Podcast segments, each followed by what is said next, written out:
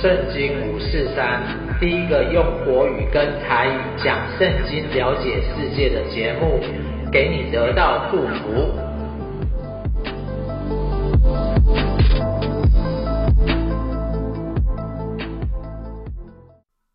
亲爱的朋友，你好，欢迎你来收听圣经五四三啊。今天呢是要讲这个传家宝的大合集。呃，因为其实有一些朋友啊，呃，他们比较忙，没有办法从每一集都听，所以呢，其实啊、我录完一个系列之后呢，都会推出一个大合集，当然会简短的告诉大家，诶，传家宝这个系列到底是在做什么的。那话不多说，我赶快来跟大家说，那传家宝的意思呢，其实是在讲罗马书啊，圣经的罗马书呢。呃，马丁路德把它譬喻成是钻戒当中的钻石，所以是非常的重要的。可是当初呢，这个钻石很重要，那为什么罗马书很重要呢？是因为罗马这个城市啊，在当时是一个非常重要的城镇。罗马帝国非常的强大，所以呢，罗马是当时罗马帝国的首都。那这个首都在这个地，首都有非常多的。啊，建设有非常多的人啊，有犹太人，有罗马人，有外邦人，这些人都聚集在一起。那这些人在一起之后会发生什么事情？所以保罗呢，当初就写一封信，给写给这个教会。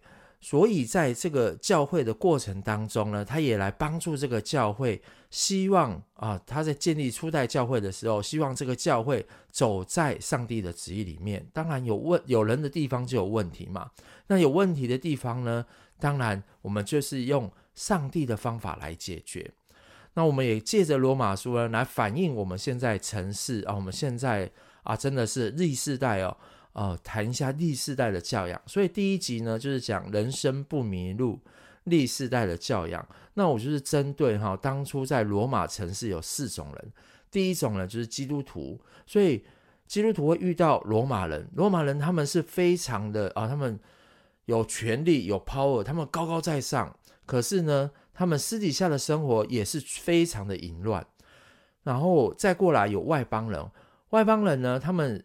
在这个城市当中，什么教都拜。其实，在罗马那个城镇啊，你可以想象，他们什么神都拜。然后呢，再过来就是他们也拜他们自己的君王，就是罗马的帝王这样子。再过来还有一个犹太人，犹太人当时啊，他们除了正统的犹太家之外，还有很多假先知跟假宗教、假教师的问题。所以罗马书其实都在解决这个问题。所以，我们在这个罗马书呢，其实也告诉我们啊，在现今的社会上面，其实也充斥着非常多的人。有一些人的品格上是有问题的，有一些人他在信仰上也是有问题的，有些人他在他自己的啊生活也是非常的淫乱的。所以，我们怎么帮助我们自己的？甚至帮助我们的小孩，在未来他的人生是不迷路的。其实很重要的是，是要了解我们现在社会发生了什么问题。所以最后我就举了我自己的例子啊，我自己从小到大真的是打电玩、抽烟、喝酒、打架，使每一件不好的事情我都做过。我甚至还吸毒。可是，在这个过程当中，我很想要改变啊。但是我一直认为我所处的环境我是没有问题的啊，我的朋友也通通没有问题。那直到呢后来啊，真的我生意失败，然后进到了教会之后，我才发现，哇哦，有一群人他是可以过着很正常的生活，过着一个有信仰的生活，不用抽烟喝酒，不用去吸毒，但是他一样选择他的人生。而这群人呢，就是在教会里面。那我也越来越认识教会的人之后，我也把这些人，包含我的小组长啊，我的牧师，我就以他们为榜样，以他们为榜样，以他们为我生活的这个标准。所以，我在这个过程当中，才戒掉我的毒瘾、烟瘾、酒瘾，哦，甚至打电动。那当然。我不是说完全的都戒除了啦，打电动还是偶尔会打一下，寒暑假或是酒呢，真的有时候还是喝一杯。但是最重要的是，我知道有些东西我可以节制了，像香烟、毒品这个东西，我说碰到现在，感谢主已经十一年了，就没有碰。所以在这个过程当中，我也真的是体会到啊，真的在这城市啊，有非常多的污染。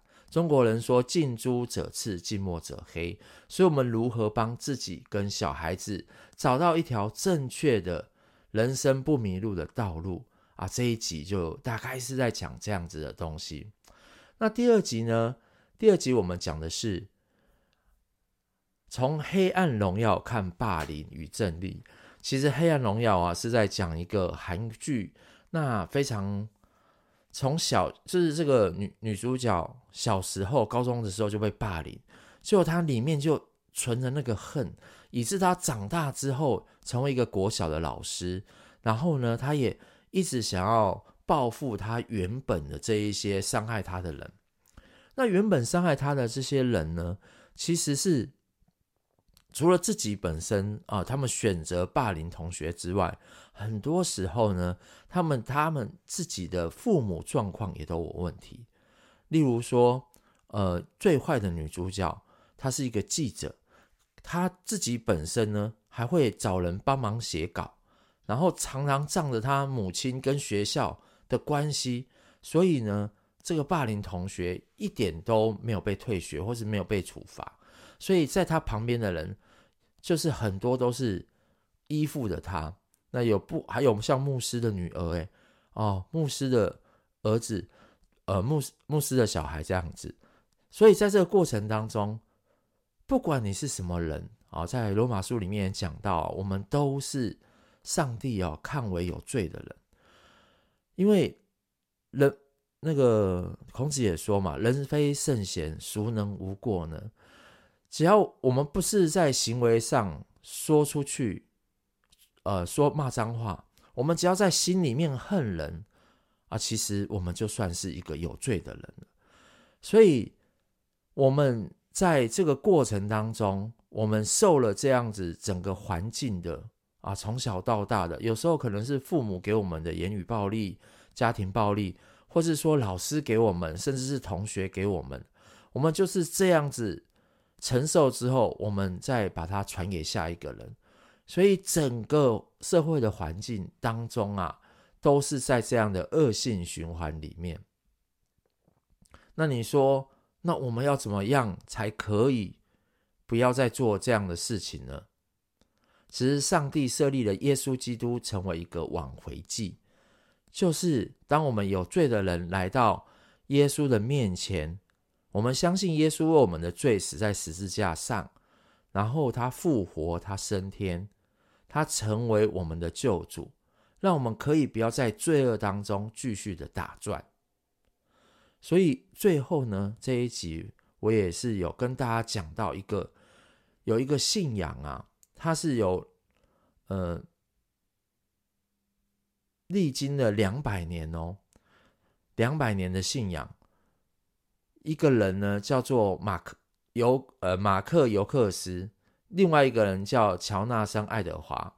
马克就是一直欺负这个爱德华，从小霸凌他，然后拿死掉的动物要挟他，然后这个爱德华就是把钱乖乖的掏出来，而且他每次就是做这样的事情，然后每次爱德华就掏钱，那爱德华就一直一直一直这样长大。但是不一样的是，马克。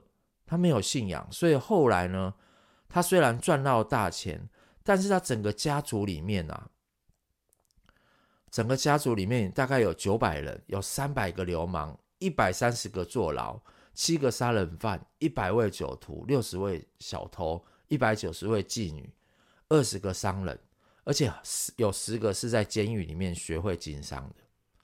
但爱德华兹呢？他却因为信仰成为美国最出色的这个神学家，他是十八世纪大觉醒运动的领导者，所以他一百年后啊，他的家族有一千三百九十四人，有一百位大学教授，十四位大学校长，七十位律师、三十位法官、六十位医生、六十位作家，还有三百位牧师、神学家、三位议员，还有一位担任副总统。所以，其实信仰在我们的生命当中啊，真的会产生一个非常大的差别。所以第二集呢，也是在告诉我们，就是不管你今天是霸凌人了，或是没有霸凌人了，最重要的是，今天我们都有机会，可以不要再落入在这个霸凌当中了，不用再活在这个霸凌之下，或是被霸凌之下，靠着信仰，你是可以走出来的。第三集呢，我们讲到的是父与子。啊，如何教出美好品格的孩子？所以在我们也看到，就是说，中国人其实是追求孝道的，所以我们在清明的时候，常常啊，就是会有慎终追远的孝道表现，我们都会来祭拜祖先。可是我们要知道啊，我们其实在很多过程当中。我们是来纪念祖先，带着感恩来怀念祖先，而不是希望祖先来帮助我们。因为祖先他自己本身，他一定也会有问题，有他的问题嘛。他一定会有他的问题啊。例如说，他身体可能不是那么的健壮，又或者是说，他书也没有读的这么好。或是说他钱也没有很会赚钱，可是我们却要求祖先来帮助我们，这很奇怪哦。所以找我们可以来纪念祖先，但是我们不要来祭拜祖先。那什么在这里呢？我们也看到，我有举个小例子，就是小布希呢，他为了教养他的两个女儿，他就是会。每天传一个圣经的经文哦，给他的女儿。他是总统哦，但是却这样子。那再过来呢，就是我们也举到亚当跟夏娃，呃，亚当跟夏娃因为吃了伊甸园的果子，所以罪都进入他的里面，所以他们生下来的后代，每一代每一代都有原罪。但是原罪怎么解决呢？就是上帝。为我们带来耶稣基督，耶稣基督呢，是上帝的儿子，是完全没有罪的，完全没有瑕疵的。上帝是一个圣洁的神，所以他的圣灵降在玛利亚身上，玛利亚生出来的小孩也是完美无瑕，他有人的生命，但是他不像人一样会犯罪，所以没有犯罪的人才可以。为我们带来一个完美的救赎。那后来我就请大家看一个电影，叫《阿米什的恩典》。它里面就讲到说，阿米什是一个呃信仰啊，一个信仰，也是基督教的一个教派。他们当中啊是跟外界比较隔绝的，比较不会使用手机啊，哦，或者说电视也不会使用，然后。他们就是过着非常淳朴的农村的生活，但是在当中啊，有一次有一个送牛奶的工人，他竟然跑到他们的小学里面枪杀呃了十几位学生这样子。那这个阿米什派的人呢，在第一时间派出了长老跟受难者的父亲去到这个杀人犯的家里面。那杀人犯因为引枪自尽了嘛。可是杀人犯的家里面的人也是非常的痛苦，那妈妈也很痛苦啊，所以这个阿米什派的人就去到他们家里面说：“我们愿意原谅你。”所以这个故事呢就要讲这个。可是真的原谅很难做到诶，所以里面有讲到有一个妈妈，她是不能原谅她的女儿被杀，怎么可以原谅她？后来她也是听从别的。小朋友生还的小朋友说到：“这个女儿啊，因为他们从小就教导她要去原谅人，所以她在第一第一时间虽然知道这个杀手要杀他们，可是她在第一时间的时候也为这个杀人犯来做祷告，所以他也算是原谅了这个杀人犯。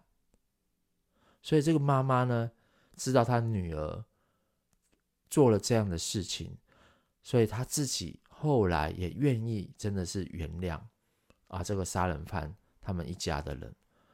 所以在这个过程当中啊，每一个人我们都有机会真的去原谅别人，我们不用再把这些仇恨紧紧的抓在手里面。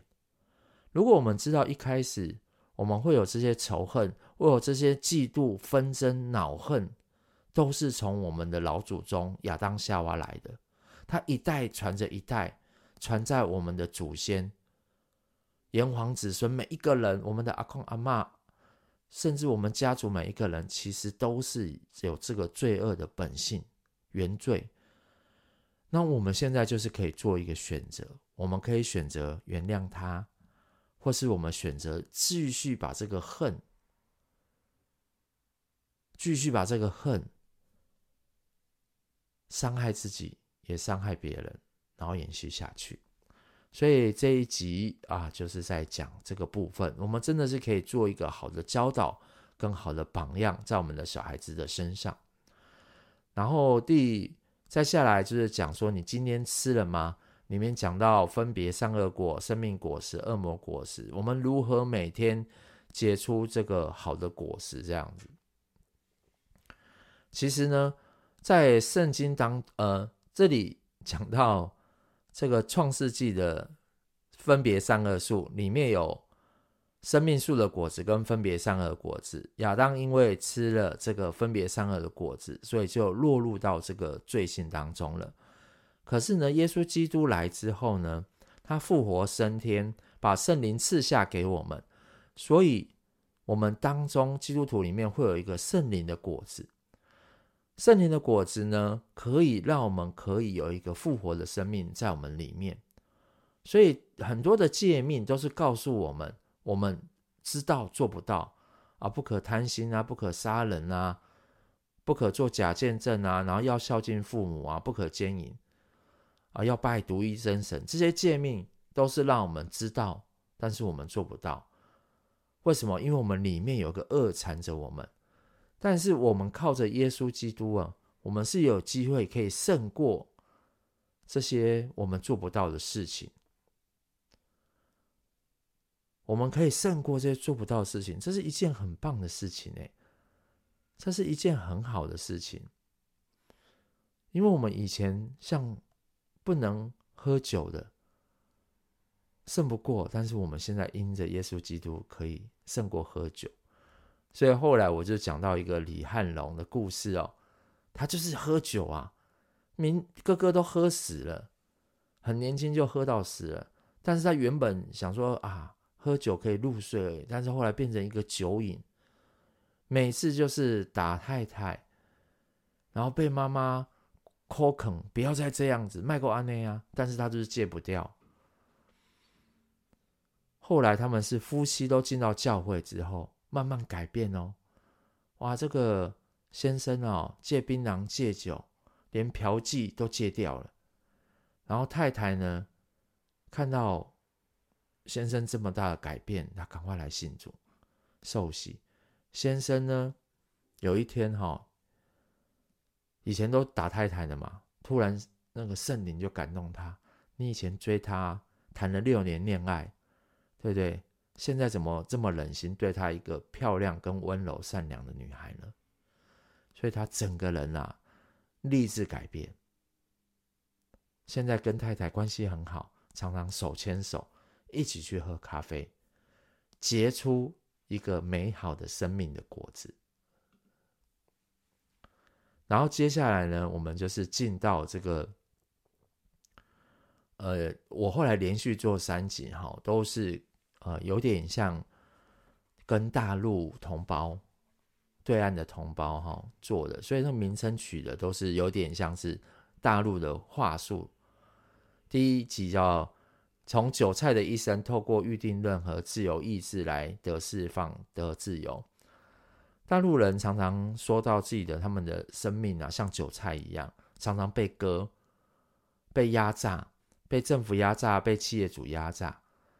那到底为什么会压榨呢？所以那一集我们有讲到一个啊，预定论跟自由意志。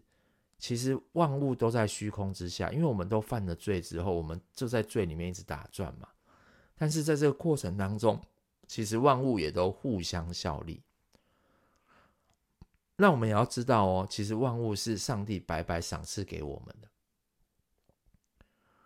最后呢，我们其实人可以信主，是在乎那个发怜悯、赐恩典给我们的上帝。所以，上帝早在创造世界以前，就知道你会成为基督徒，他就是刻意拣选的你。然后当中呢，我就说到一个中国油漆工的故事啊，他是我同学，他们家里面发生的事情。油漆工他因为生活不方便，生意没没了啊，工作没了，所以来到这个同学家里面打工。那春红他是一个高知识的这个人呢、啊，可是却因着这个油漆工啊，他是农村来的小孩子，农村来的弟兄，他的淳朴，他的单纯，他对上帝这样子的信心，还有他的喜乐。虽然他的生活很苦，但是因着信仰，他很喜乐，所以他就走进了教会，走进了教会，也因为。这个上这个小弟兄的谈吐，当有人问他说：“诶，耶稣这一点血怎么洗净全人类所有的罪的时候？”这个小弟兄却说：“就像你在黑暗的房间，都看伸手不见五指，但是有一点光照进来，是不是就把整个屋子都打亮？”非常有智慧的回答。所以春红呢，就因为这个小弟兄。真正的来信靠主，然后也走上一个宣教师的道路，很特别。所以，上帝拣选我们成为人家的帮助，不是因为我们非常的聪明，不是因为我们非常的厉害，都是因为上帝厉害，都是因为上帝是一位厉害的神。再过来呢，呃，我就讲到子女是消费品还是人矿？然后兄弟如何考好学校？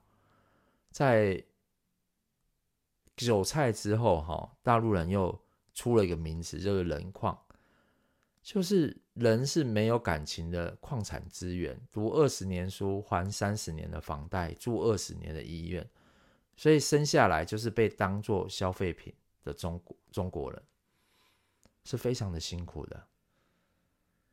但是保罗他自己啊。自己心心念念的，就是希望让犹太人可以归主，所以他每一次在传福音的时候，都希望跟犹太人先传。他去到他旅行布道，他去到每个城市，都是先跟犹太人传，告诉犹太人，他们从旧约信的这个耶和华上帝，在新约当中，他们。上帝的儿子耶稣基督是他们一直心心念念所盼望的弥赛亚，所以希望他们可以，他的兄弟啊，赶快来回转，这样子回转来信主，回转来信主。所以在这个过程当中啊，我就讲到这个张新创跟这个。他他他弟弟叫他有一个兄弟，他们两个兄弟后来呢，在求学的过程当中，书都不读的不是很好，但是一个是透过考试的方式，只拜其他的神，不拜教会的耶稣基督，结果他们本来很好的成绩便考不好，他后来说所有的神哈都赢不赢不了耶稣，所以他就。来信靠耶稣。那另外一个叫张孟逊，张孟逊呢是更惨，是都不会读书的。那不会读书怎么办？后来他真的信了主之后，变得会读书哦，而且很会读书，考上了好学校。那之后他们两个兄弟呢，也成为牧师。成为牧师之后，开课辅班，帮助很多人从不会读书到会读书。他们在宜兰这边哦，成立许多教会。再过来是这个最后犹太人的最后一集，不是犹太人啊，就是五五一长假如何不吵架。那一年我在莫斯科宣教的日子，中国人如何在强权下生活？其实五一长假放假是中国人一个很大的特色，所以在那个时，呃，在那一集我也放上这个选民事公差会跟普世丰盛生命中心，然后它是两个宣教的机构，一个是对犹太人宣教，一个是对俄罗斯宣教的机构。然后更重点的是呢，其实保罗还是继续在讲。外邦人今天可以来信主，还是因为犹太人。所以呢，外邦人不要自夸，反而是因为犹太人要赶快，就是两边都要一起成长，赶快来接待犹太人，然后也要让外邦人持续的信主。那我就讲到我自己去到呃这个大陆这边，应该说我第一次宣教是在这个俄罗斯。是对大陆人宣教，俄罗斯啊，对大陆人其实非常的坏，警察都会勒索人哦，随便勒索一次就三千块，抓不到人哈，他就放火烧那个农场。那大陆人其实很多都没有听过耶稣，所以当我们去跟他们宣教讲耶稣的时候，当然没有听过的人呢就开始学习，可是里面我记得有一个妈妈。她是小时候听过，但是后来离开了。在那个过程当中啊，他很感谢上帝，没有忘记他，在俄罗斯这个地方又找到他，又找回他。所以，呃，我相信啊，真的靠着耶稣基督，我们不同的种族、不同的性别、不同的年纪。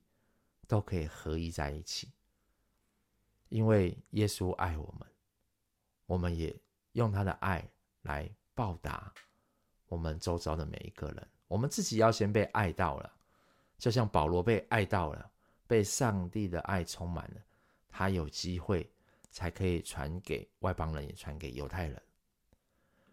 那最后一集呢，就是讲到孩子走偏后的引导，牧师的儿子会打架。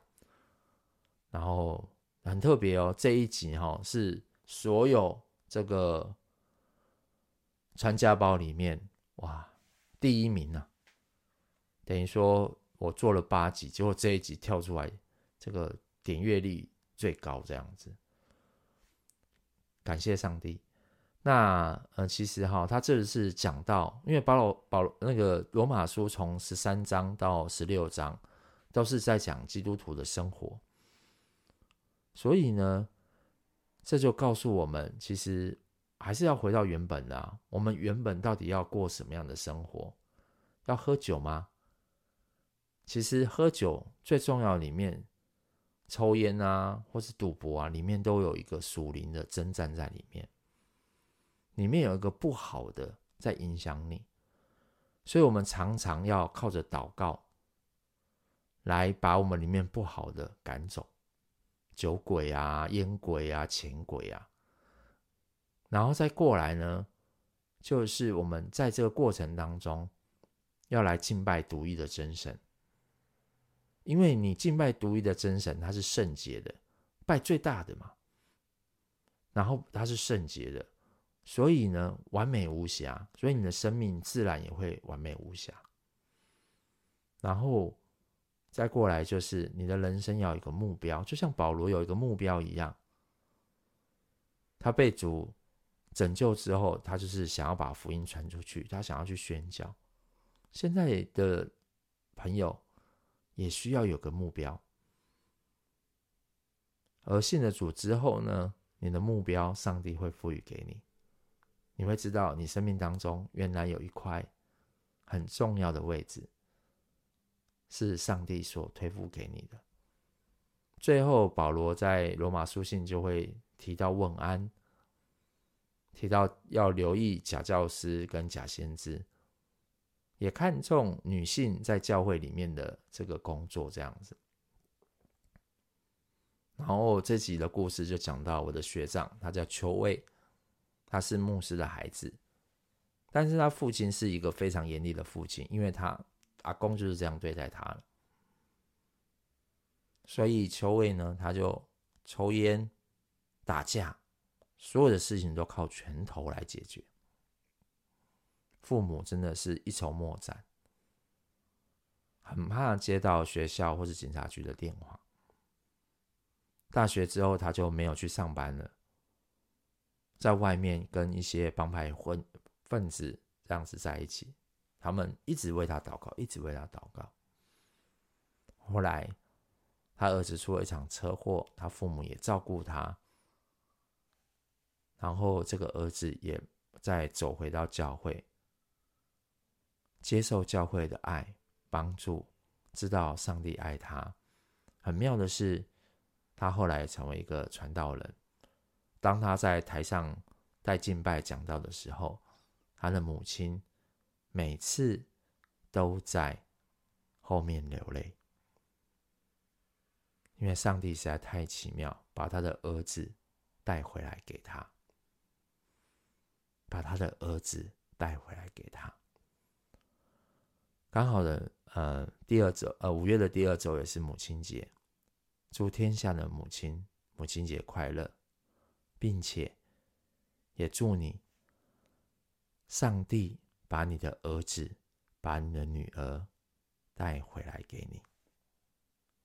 上帝把你的儿子、你的女儿带回来给你，如同秋薇的妈妈一样。传家宝系列讲完了，其实我们很多时候都想要传。财富，传我们的知识啊，或是我们的家庭家规给小孩子。可是更重要的是，要把信仰好好的传递给下一代，这才是传家宝最重要、最重要的传家宝。犹太人呢、啊，其实他们是一个逃难的民族。常常被逃难，人家这个二次世界大战啊，或是说这个巴比伦在掳掳掠他，在抓他的时候，他们其实啊什么都没有带来，什么也没带走，他们就是把什么，他们就是把信仰紧紧的抓住。所以后来他们在灭国两千年之后，他们还可以复国，就是因为他们持守信仰。所以这个信仰是非常的宝贵的。如今传到我们台湾人、亚洲人、中国人的身上，我们其实也要好好的把它传传递下去。那最后呢，呃，我会放一首我改编过的歌，那送给大家听。那也祝大家真的母亲节快乐喽！那我们下周再见。拜拜。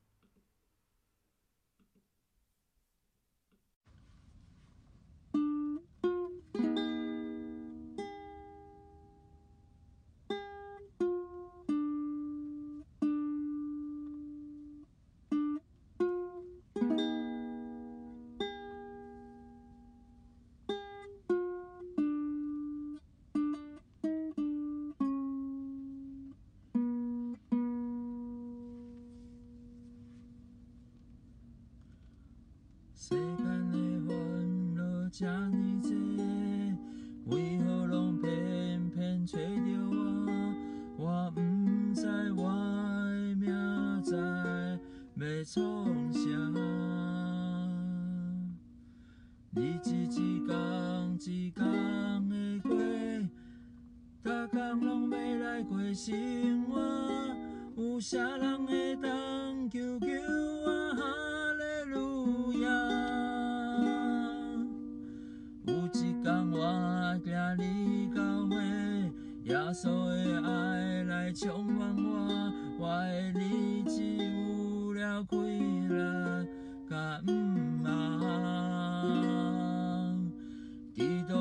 上帝赐的礼物，圣经是我前方的道。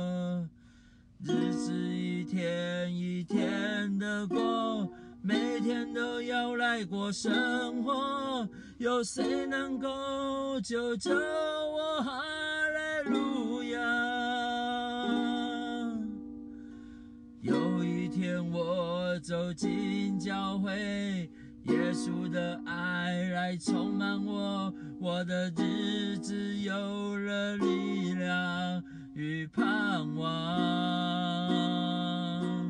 祷告是上帝赐的礼物，圣经是我前方的道路，我一生都要赞美主，哈利路亚。